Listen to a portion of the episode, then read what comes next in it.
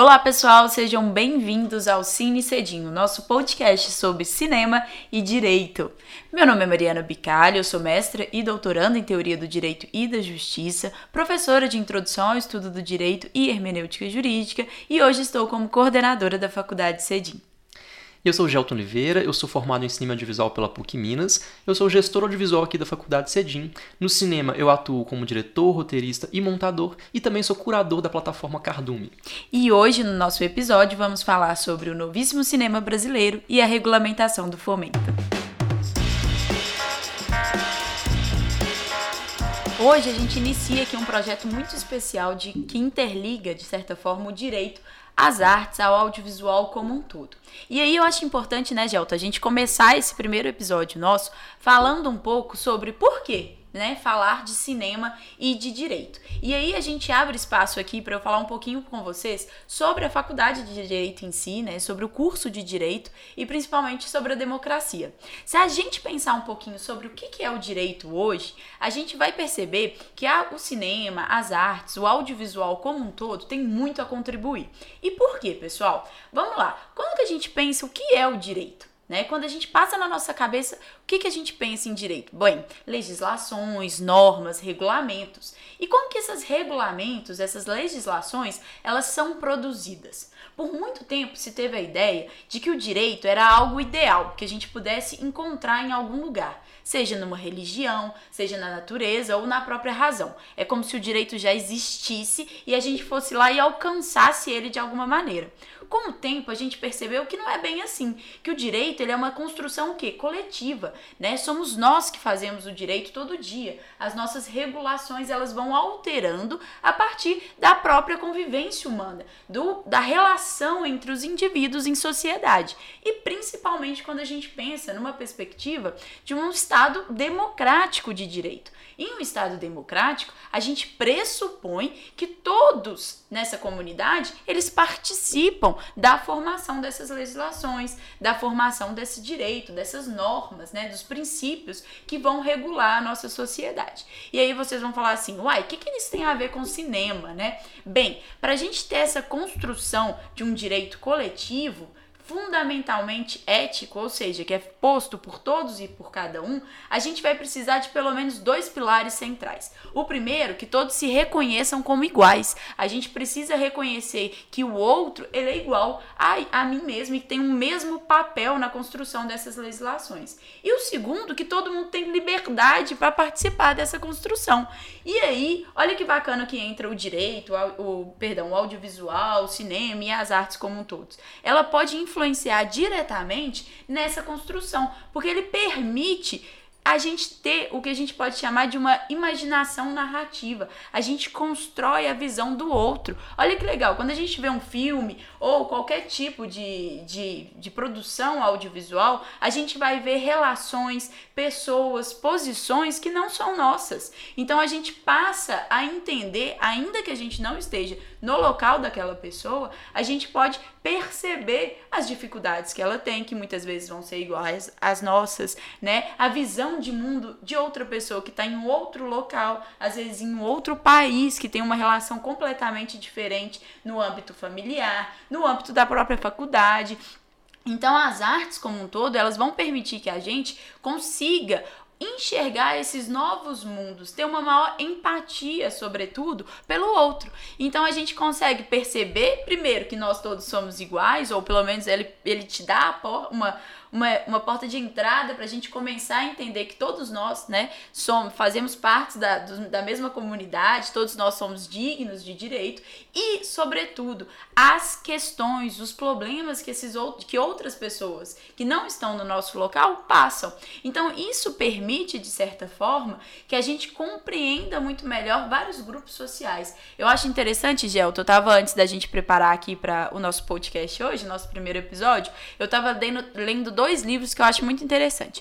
O primeiro deles é de uma autora norte-americana que chama Martha Nussbaum. Uhum. Ela tem um livro que chama Sem Fins Lucrativos. Como que a educação pode contribuir para a democracia. E ela vai falar assim como que as humanidades contribuem para a democracia e para esse espaço democrático de criação da legisla das legislações, das normas como um todo. E ela vai falar assim, olha, as artes, as humanidades de, mo de modo geral, ela, elas contribuem para que a gente nos compreenda e compreenda também o outro. E olha que interessante que é isso quando a gente vai pensar nessa construção coletiva do direito, né, de construção democrática, porque é a partir das artes a gente vai poder ter compreensões muito melhor sobre a sociedade, sobre os desafios da nossa sociedade e a gente pode permitir enxergar a gente mesmo a partir de outros olhares que muitas vezes no dia a dia a gente não consegue ver. Poxa, às vezes meu problema está relacionado a um aspecto social, a um aspecto econômico. Não é uma questão só do meu desenvolvimento, né? E muitas vezes um filme, um curta, pode te despertar essa, essa compreensão de como que os problemas não são só individuais, né? Mas muitas vezes coletivos. Como que às vezes um problema que eu tô tendo é o mesmo que o Gelton tá tendo. E que a gente vai precisar de regulações que mudem isso em termos estruturais, né, e não só individuais.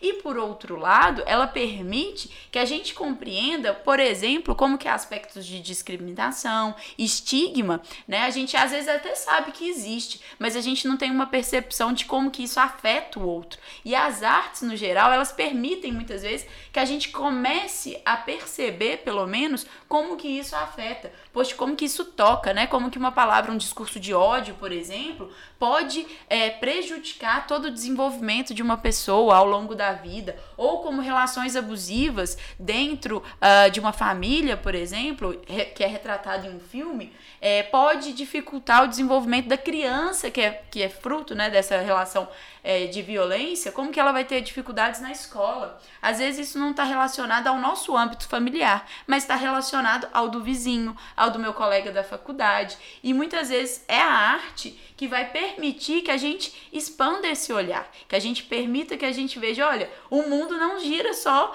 ao meu redor, né? Os problemas às vezes não são só meus e várias outras pessoas têm problemas muito diferentes. E isso pode nos ajudar muito a buscar legislações, regulações que atendam de forma democrática a todos e não só a nós, né? Que é a ideia que a gente percebe, que a gente tem de uma ideia de um Estado democrático de direito, ou seja, de legislações que são que vão me ajudar, mas não ajudar só a mim, mas a todos também. É de todos e de cada um. Então as artes como um todo, elas nos possibilitam muito isso. Além do mais, se a gente for pensar no que a gente está formando aqui dentro hoje, né, que são os juristas de amanhã, sobretudo no curso de graduação, que vão ser os advogados, vão ser os juízes, os promotores. Poxa, como é importante para essas, essas atuações que elas percebam né, a pluralidade de visões que, existam, que existem no mundo, as questões complexas demais que não dá para a gente colocar como vilão ou, né, o mocinho. Como é interessante, né, Gelto, quando a gente vê às vezes um filme que não coloca, que coloca pessoas não como vilões ou totalmente mocinhos, mas que você percebe no mesmo indivíduo os dois lados, né, a complexidade humana. E isso nos permite, é, como profissionais da área também, atuar muito mais de forma muito mais coerente, humana, empática, né? Então, o, as artes como um todo, eu acho que tem muito a contribuir de forma geral para o direito e para a formação daqueles que estão hoje no curso de graduação e não só, né, mas outros cursos também. Mas como aqui nosso foco na faculdade Cedim é os cursos ligados ao direito, a gente, eu acho que contribui muito. Então a nossa ideia aqui é mostrar, né, o desenvolvimento da arte, da, das artes, do audiovisual como um todo e como que as produções elas podem contribuir para o direito e, sobretudo, para um espaço mais democrático, de visões de mundo, de compreensões de mundo. E aí, Gelto, eu acho que hoje, quando a gente pensa no novíssimo cinema brasileiro, ele tem muito que contribuir com isso, não é? Sim, e é interessante você usar esse termo, Mari, novíssimo cinema brasileiro, só contextualizando para vocês, esse é o movimento cinematográfico que a gente está vivendo atualmente aqui no Brasil. Né? O que são movimentos cinematográficos? São é, um, um, conjunto de filmes que tem uma, uma, uma mesma estética, né? uma estética parecida, e que foram produzidos no mesmo período temporal. Né? É, ao longo da história do cinema, a gente já teve vários movimentos cinematográficos, como por exemplo, é, se a gente for pensar num cenário internacional, a gente tem novela vague, é, neorrealismo italiano. Aqui no Brasil a gente já teve o cinema novo, é, cinema marginal, etc. Vários outros movimentos. E qual é a característica deste movimento que a gente está vivendo atualmente? Né? O que, que marca o novíssimo cinema brasileiro? Ele é marcado por é, uma produção cinematográfica bem barata, né? são filmes mais baratos, que foi possibilitado pela transição do analógico para o digital, porque antigamente era muito difícil fazer filmes, né? porque tudo era feito em rolos, né? aquelas fitas de, de filme. E isso era muito complicado, era muito caro, o processo era muito difícil, né? ter que é, ver frame a frame, cortar manualmente, né? montar o filme manualmente, era tudo muito mais complexo. E a chegada do digital, do vídeo, é, facilitou muito a produção, porque se tornou mais barato e muito mais acessível. Né? Então finalmente chegou na mão de todo mundo. Hoje todo mundo tem um celular, hoje todo mundo tem, tem fácil acesso à produção de um vídeo. Né? Então é, acabou que com isso a gente tem uma possibilidade muito maior de ter vários filmes, de produção de vários filmes. A gente tem um marco aí do início desse movimento, mais ou menos em 2010, e um dos principais filmes que marcou né, época foi o filme chamado Estrada para Ítaca. Ele foi feito por um coletivo chamado Coletivo Alumbramento. Né? São um grupo de quatro amigos que fizeram tanto a produção e também atuaram no filme. Então, é, essas quatro pessoas dirigiram, é, fizeram a fotografia, fizeram a montagem e também os quatro atuaram, né? estavam na frente das câmeras. E esse foi um filme feito com pouquíssimo dinheiro e que foi lançado internacionalmente, né, participou de festivais internacionais e ganhou muitos prêmios. Então esse filme ele marcou, né, foi um marco muito forte na história do cinema brasileiro. E depois dele surgiram vários outros coletivos que também começaram a produzir filmes desse, desse estilo. E hoje, Elton, eu acho interessante essa perspectiva do comum, assim, linkando um pouco do que eu estava falando no primeiro momento, porque quando a gente pensa nessa construção do direito de forma democrática, é, a gente tem, pelo menos na teoria do direito, na filosofia, na verdade, do direito, uma perspectiva do que, que é liberdade, né? Por muito tempo também encontrou a ideia de liberdade naquilo que era negativo, na liberdade negativa. Ou seja, eu não, não posso te impedir de fazer nada. Desde que você não seja bloqueado para suas ações, você seria livre. Então, né, é nada que te impede de fazer, ok, eu sou livre. Se eu não tenho nada impedindo, bloqueando a minha atuação. Depois falou assim: olha, bem, não é só isso a liberdade. Para você ser livre mesmo, eu tenho que refletir sobre as minhas ações. Então eu tenho que pensar antes o que eu vou fazer para depois eu atuar. Então, se eu pensei, se aquilo é bom para mim, se eu, faz sentido e eu posso, ou seja, não tem nada que eu impeça que eu faça aquilo, bem, eu sou livre então. Então é uma liberdade reflexiva. E aí vem os autores mais contemporâneos e vão falar assim, olha, a liberdade não é muito bem assim não, porque não adianta que nada esteja me impedindo de fazer algo e não adianta que eu pense antes ou que eu reflita antes sobre o que eu quero fazer. Eu tenho que encontrar na minha realidade objetiva uh, que não que eu consiga, ou seja, a minha liberdade ela tem que ser uma liberdade social. Eu tenho que encontrar na realidade, materialmente, a possibilidade de eu fazer o que eu quero, o que eu penso, né, a minha autodeterminação, a família que eu quero constituir, quem eu quero me relacionar, é, com como eu quero me desenvolver economicamente. Não adianta que eu reflita e saiba que isso é melhor para mim. Eu preciso ter na realidade concreta as possibilidades de realizar isso. E quando vem o cinema comum, ele mostra muito bem isso, as dificuldades, né, que muitas vezes as pessoas têm no dia a dia de poder é, realizar aquilo que elas refletem para ela mesma, né? Então, às vezes, por exemplo, a gente veio aqui no, no Cine Cedinho, a gente trabalhou dois filmes muito bacanas, né? É, o Arábia, e depois o que horas ela volta. E os dois ali estão trabalhando situações de pessoas trabalhadoras do dia a dia que vão enfrentar inúmeros obstáculos para eles conseguirem ter uma mínima vida digna ou de serem alguém que vão ser reconhecidos socialmente, né? Então, nada impede que os personagens principais de Arábia e de que horas ela volta é, sigam procurando emprego, por exemplo. Não tem nada impedindo. Eles podem procurar emprego, né? E eles refletem sobre isso? Bem, no caso de que horas ela volta, é, ela vai falar: olha, eu quero dar uma condição melhor para minha filha, então eu tenho que trabalhar para isso. Muitas vezes eu tenho que me deslocar, tenho que ir para outro estado, porque eu tô vivendo uma violência aqui onde eu moro e outras oportunidades de emprego vão ser melhores em outros locais. Então ela se desloca para São Paulo para conseguir ter um, tentar buscar uma vida boa para a filha dela. Então nada impediu ela que deslocasse e ela refletiu sobre aquela ação dela. Era o melhor que ela tinha. Só que na realidade ela enfrentou vários obstáculos, né? Então percebe que como esse filme, por exemplo, que horas ela volta, vai demonstrar pra gente que a, a sociedade ela é dependente, né? Nós somos dependentes um dos outros. Para eu poder me realizar profissionalmente, eu precisei que minha mãe, né, me desse todo um suporte em casa, eu precisei de um colégio e eu precisei que não tivesse nenhum obstáculo para eu alcançar o que eu quisesse, né? Então, a minha vida, que eu tive vários privilégios, eu pude fazer isso com uma certa facilidade. Agora, a filha, da personagem principal de Keras, ela volta não.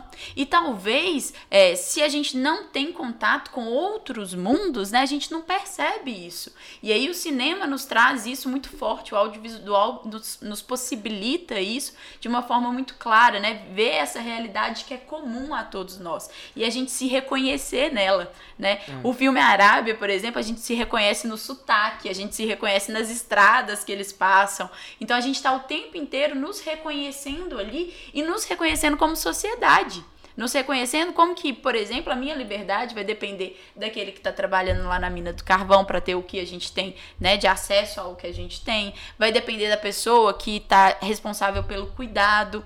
Então esse cinema do comum, ele é muito importante para a gente ver que nós não somos muito indivíduos isolados. Na verdade, a gente tem uma relação ali de copodependência. E o cinema comum nos traz, pelo menos eu acho que nos traz muito isso. Você não acha? Sim, claro. E, e eu vejo também que por mais que histórias que a gente vê no cinema, né, que a gente consome muito cinema americano, o cinema que chega pra gente no shopping, que é o cinema mais acessível, é o cinema americano. E por mais que essas histórias nos, nos, toquem, que sejam histórias que a gente consegue se identificar com ela de certa forma, ainda não é a nossa realidade. A gente não vê um, um ônibus ali que, olha, eu já peguei aquele ônibus, aquele ônibus passando ali no Passa fundo. Savas. Você não vê, por exemplo, o personagem indo até o Oiapoque comprar alguma coisa, que é uma coisa que a gente vê no nosso dia a dia sempre, né? Então, a gente se identifica muito mais, está muito mais próximo da gente, da nossa realidade. É, porque assim, muitas vezes é claro, né, a gente vai ter filmes internacionais que vão trabalhar questões que são humanas, né? Uh, o amor, a traição, as questões de dependência, questões psicológicas. É claro que a gente tem relações que são humanas, em todo lugar vai ter. Mas essas próprias questões que são humanas, universais, elas vão ter peculiaridades em cada região. E Sim. quando a gente vê o cinema que traz o comum nosso, né, a gente consegue enxergar muito bem aquela realidade e consegue é, talvez traçar melhor os nossos problemas, as soluções. No campo legislativo isso é fundamental, porque a gente percebe que, bem, não todo mundo sofre, mas o sofrimento é muito diferente, né? Um sofrimento aqui em Minas vai ser diferente de outras regiões do Brasil, que é praticamente um continente, né? De diversidade, de desafios, de complexidade. Então eu acho que esse cinema comum, esse cinema, o novíssimo cinema brasileiro, que tem essa perspectiva do comum, ele nos possibilita muito enxergar esses outros olhares. E aí, Gelto, eu acho que você trouxe uma questão que é importante também, quando você fala dessa comparação dos filmes, né? Internacionais esses que a gente cons consome muito mais diariamente, né? Tá na TV aberta, tá nos cinemas, é, para os nossos. E aí eu penso muito sobre o papel do fomento, né? A, do audiovisual. Então, Mari, atualmente existem vários, vários editais, né? Tanto para pessoa física quanto para pessoa jurídica, é, editais de curtas, de longas e também para escrita de roteiro, né? Não precisa necessariamente produzir o filme, mas só escrever o roteiro. Só que no início dos anos 90 houve uma paralisação muito forte né, na produção de audiovisual aqui no Brasil. O presidente Fernando Collor ele provocou mudanças muito radicais na economia interna, é, reestruturando o Estado, fez várias privatizações, ele fez mudanças também no Ministério da Cultura e etc. Né? E aí, como consequência, isso causou é, uma paralisação muito forte na produção e fez com que o, o, cinema brasileiro ele tivesse uma presença de menos de 1% no mercado. Né? E, e isso fez com que é, o cinema estrangeiro dominasse as salas de cinema. E aí, após o impeachment do Collor, que vieram novas políticas públicas que promoveram o, o retorno de produções cinematográficas aqui no Brasil. E aí foi nesse momento que surgiu a Lei Rouanet, a Lei do Audiovisual, né? E, e através desses modelos de financiamento que foram produzidos é, os grandes clássicos, né? Que a gente chama de grandes clássicos dos anos 2000, que foi Central do Brasil, Cidade de Deus, Carandiru, Tropa de Elite, né? E vários outros filmes também que ganharam prêmios internacionais e participaram de vários festivais internacionais, como Festival de Cannes, Festival de Berlim, né? Então, é, esse é um ótimo exemplo para ver para a gente entender como que é importante né, esse incentivo do governo para a produção audiovisual aqui no Brasil. Se a gente for pensar bem, uh, a gente tem o, a, o qual, que, qual que seria aí o papel do fomento, né? E aí eu até trouxe aqui uma o que, que a Agência Nacional de Cinema, né, a Ancine coloca como o por que, que a gente precisa fomentar o audiovisual, as artes como um todo. É, bem, porque a gente vai ter um desafio, principalmente quando a gente trata do Brasil, né, que é uma pluralidade de estados, de comunidades, de situações econômicas, né, e muitas vezes é, que o mercado não vai estar tá ali é, apostando. Né? Em, por exemplo, será que qualquer agência faria o filme Que Horas Ela Volta ou outros filmes que a realidade é, é, muito, é muito peculiar ou que não vai ter o número de vendas que um super um, não sei, é super-homem? super A gente pode até trazer para uma realidade mais, mais nossa mesmo do que do Brasil. Por exemplo, é, o que mais vende aqui é comédia. Né? Então, por exemplo, a gente, quando a gente vê cinema brasileiro no cinema comercial, a gente assiste é, filmes normalmente produzidos pela Globo, Globo Filmes, né? que são filmes mais é, de comédia. Esses filmes que tratam dessas realidades normalmente são feitos por produtoras menores. Então eles não, é, são produtores que não têm tanta verba para distribuir ele em cinemas tão comerciais. Então eles acabam ficando mais em festivais. É, e aí eu acho que o papel do fomento vem muito isso, né? Você conseguir é, que outras produções, que não aquelas que são mais comercialmente viáveis, né, e que vendem mais e que aquela que empresa, que óbvio, a empresa quer lucro, ela para isso que ela existe, então ela vai procurar aqueles aquelas produções que são mais rentáveis, mas é, a gente precisa explorar também essas outras visões de mundo, né? Então os fomentos, eles vão vir o quê?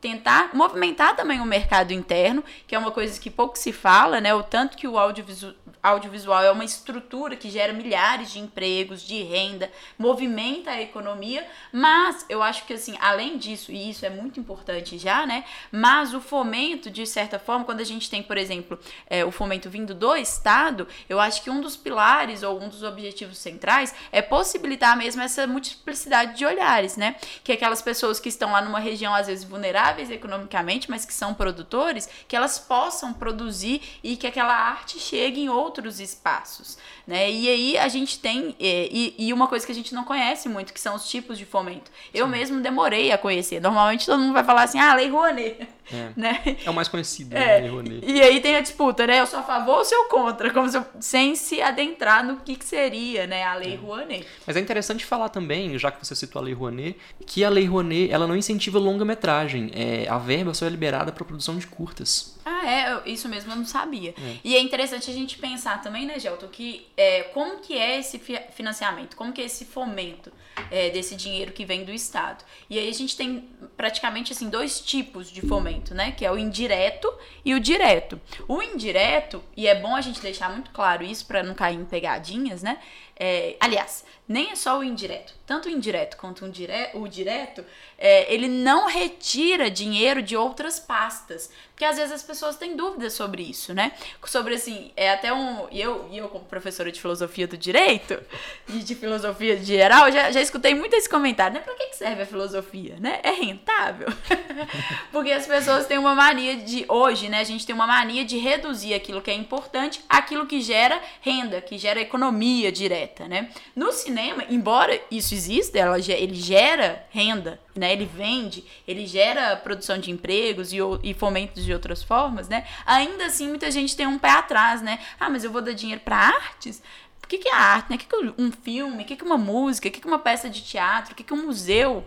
Né, vai contribuir para a sociedade. E nesse pensamento é, que ainda, né, que precisa ser melhor trabalhado, aí as pessoas pensam um segundo, uma segunda conclusão. Bom, a gente vai tirar dinheiro da saúde, da educação para colocar no audiovisual? Não, claro que não, né? Quando a gente pensa no orçamento do Estado, cada pasta tem o dinheiro né, que é direcionado, que vai estar lá no Congresso, que eles vão separar anualmente, lá vai fazer o orçamento que vai para cada pasta. Então, quando a gente fala que a gente tem um fomento no audiovisual, a gente não está falando que a gente deixou de criar hospitais porque a gente está investindo no audiovisual. Não, claro que não. Cada pasta tem o seu orçamento e ele vai ser aplicado para fomentar tudo. Por quê, gente? Porque enquanto uma sociedade, a gente precisa de todas essas pastas, né? Nós não sobrevivemos só com saúde e educação, uhum. né? O, o, as artes em geral, o audiovisual, ele também faz parte e contribui, principalmente quando a gente pensa numa, numa, no Estado democrático de direito.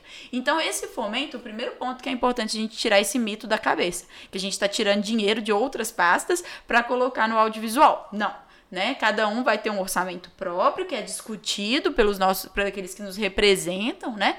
E aí vai discutir qual que vai para cada passo, qual é o valor. E assim a gente distribui. E nesse fomento a gente vai ter dois tipos de fomento o indireto, que é quando o Estado ele deixa de receber diretamente valores, né, subsídios, incentivos fiscais. Então eu, como pessoa jurídica ou uma pessoa física, ela pode falar, opa, eu vou ter um desconto aqui nos meus tributos, na minha, no, in, né, alguma, algum tipo de incentivo para deslocar esse dinheiro diretamente a alguma produção.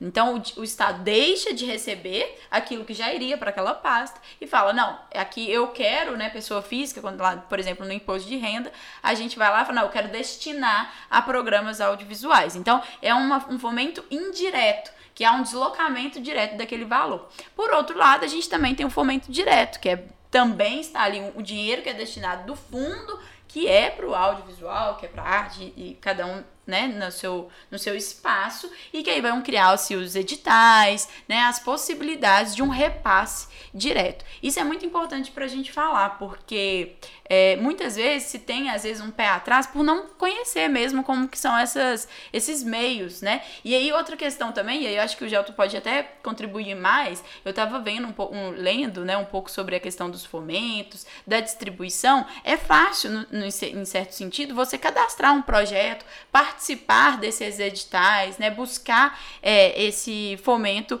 é, porque é aberto, né? Os critérios, eles não são subjetivos, ou não deveriam ser subjetivos, porque a ideia é que se você preencher os requisitos, né, de uma produção, de uma produção cinematográfica, audiovisual, então você pode, é, você vai participar e vai estar aberto à contribuição, né, ao ao financiamento de, de, empresas e etc. Então, essas, o, os editais, eles visam critérios uh, objetivos e não subjetivos, no sentido assim, ah, eu, por exemplo, não gosto de funk. Então, o cara que está lá é, avaliando se vai aprovar ou não, ele não pode ter o gosto dele, né, estipulando naquela decisão do projeto, ou não deveria, porque a ideia é fomentar o campo de visão. Então, esses critérios não deveriam ser subjetivos no sentido gosto ou não gosto né? É uma produção, então pode vir a ser aprovada e vai ficar aberta ao financiamento. É mais ou menos isso, não é, Gelton? É isso mesmo. A decisão ela tem que ser totalmente imparcial, né? Para que a gente consiga uma pluralidade nas produções. Senão a gente vai continuar produzindo sempre o mesmo filme.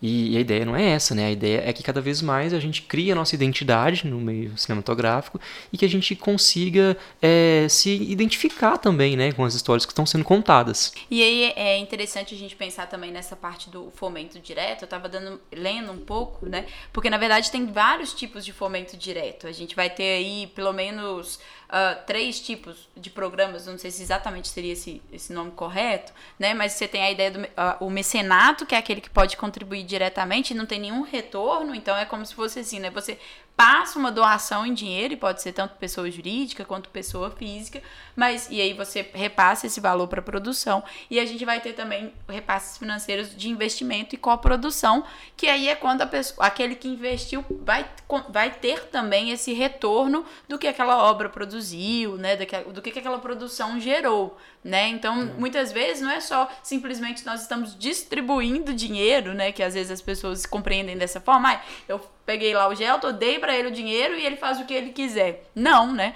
E, é. e um outro aspecto super importante, principalmente quem tá aqui no campo de direito assistindo a gente, é, bem, é um processo, né? Então a gente vai ter, você tem um edital, você tem que seguir as regras dos editais, você tem que fazer o que você prometeu que você ia fazer, porque senão você pode vir a ter que devolver o valor, Sim. né? Você tem que prestar contas, né? Assim como qualquer processo público, você tem uma série de requisitos que as pessoas têm que cumprir. E se não, pode ser penalizada, como também é, que é uma coisa né, que pode acontecer caso né, não cumpra aquilo que foi determinado, caso não preste as contas da forma que tinha que ser, ela vai ser, pode ser penalizada. O grande objetivo do fomento, e ele consegue fazer isso muito bem, a gente sabe que a gente precisa aprimorar muito, né? A gente ainda tem que chegar em locais que ele não chegue, em produções que não cheguem, em visões de mundo que ainda não conseguem ainda alcançar, mas ele contribui para a expansão do próprio das próprias empresas, do próprio mercado nacional. Né? Porque o foco desses fomentos são em filmes, em produções brasileiras, né? E de empresas de capital brasileiro, nacional, né? É, então é, é, é, muito importante que a gente tenha essa política e que a gente consiga cada vez mais alcançar é, novos produtores, novos filmes, novas produções, para a gente conseguir ter esse olhar mesmo sobre o Brasil como um todo. E uma questão que eu acho também que é, é, fundamental a gente entender como que gera empregos, né, Gelton? Porque as pessoas não. Às vezes a gente só pensa em quem tá filmando, no roteirista e nos atores. né, né? Às vezes nem na produção como um todo cinematográfica a gente lembra, mas é uma, são produções que, que envolvem muitas pessoas. Sim, são muitas pessoas envolvidas na produção de um filme, né? Quando você assiste ao produto final, você não imagina a quantidade de gente que está por trás daquilo.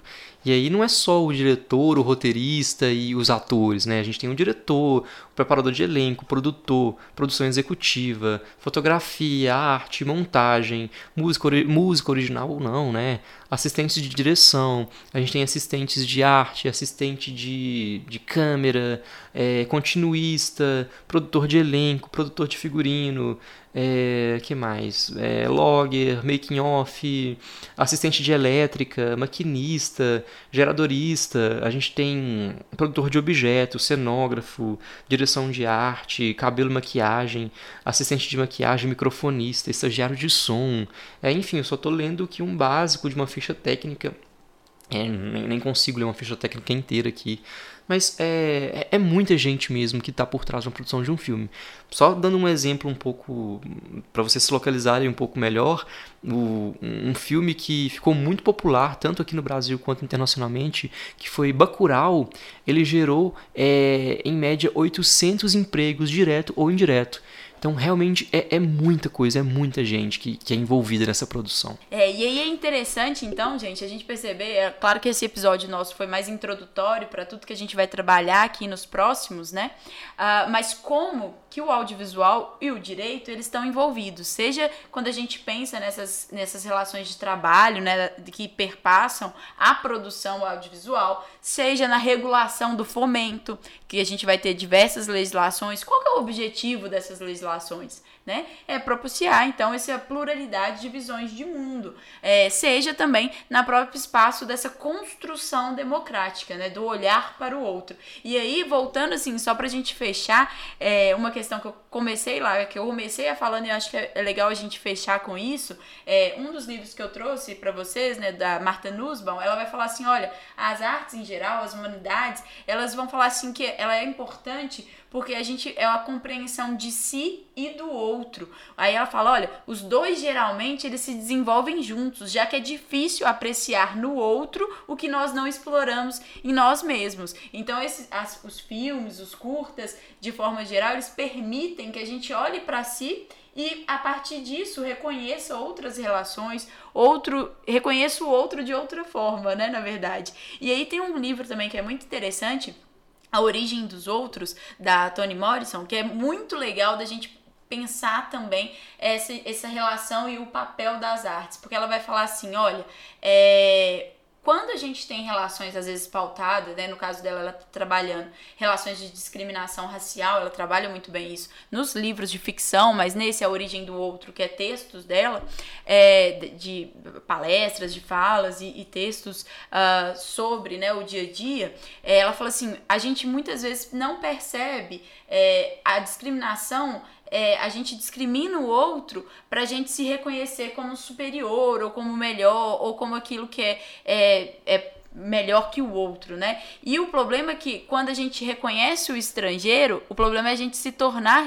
o estrangeiro. E aí não é o problema, na verdade, né? Porque você, quando você reconhece no outro a humanidade do outro, você percebe que você não é diferente dele, que você não é superior a ele. Então, é, o grande medo daqueles que não conseguem ou não lidam, né, com a diversidade das relações, dos olhares, é você se tornar o estrangeiro. E eu acho que as artes, de forma geral, elas permitem isso, elas permitem que nós nos tornamos estrangeiros da gente mesmo, que a gente reconheça coisas que a gente não sabia, que a gente entenda quais são os nossos sentimentos, a, as relações que a gente tem com o outro, com aquilo que é diferente e torne outra pessoa, né, a partir daquela visão daquele curta, daquele filme.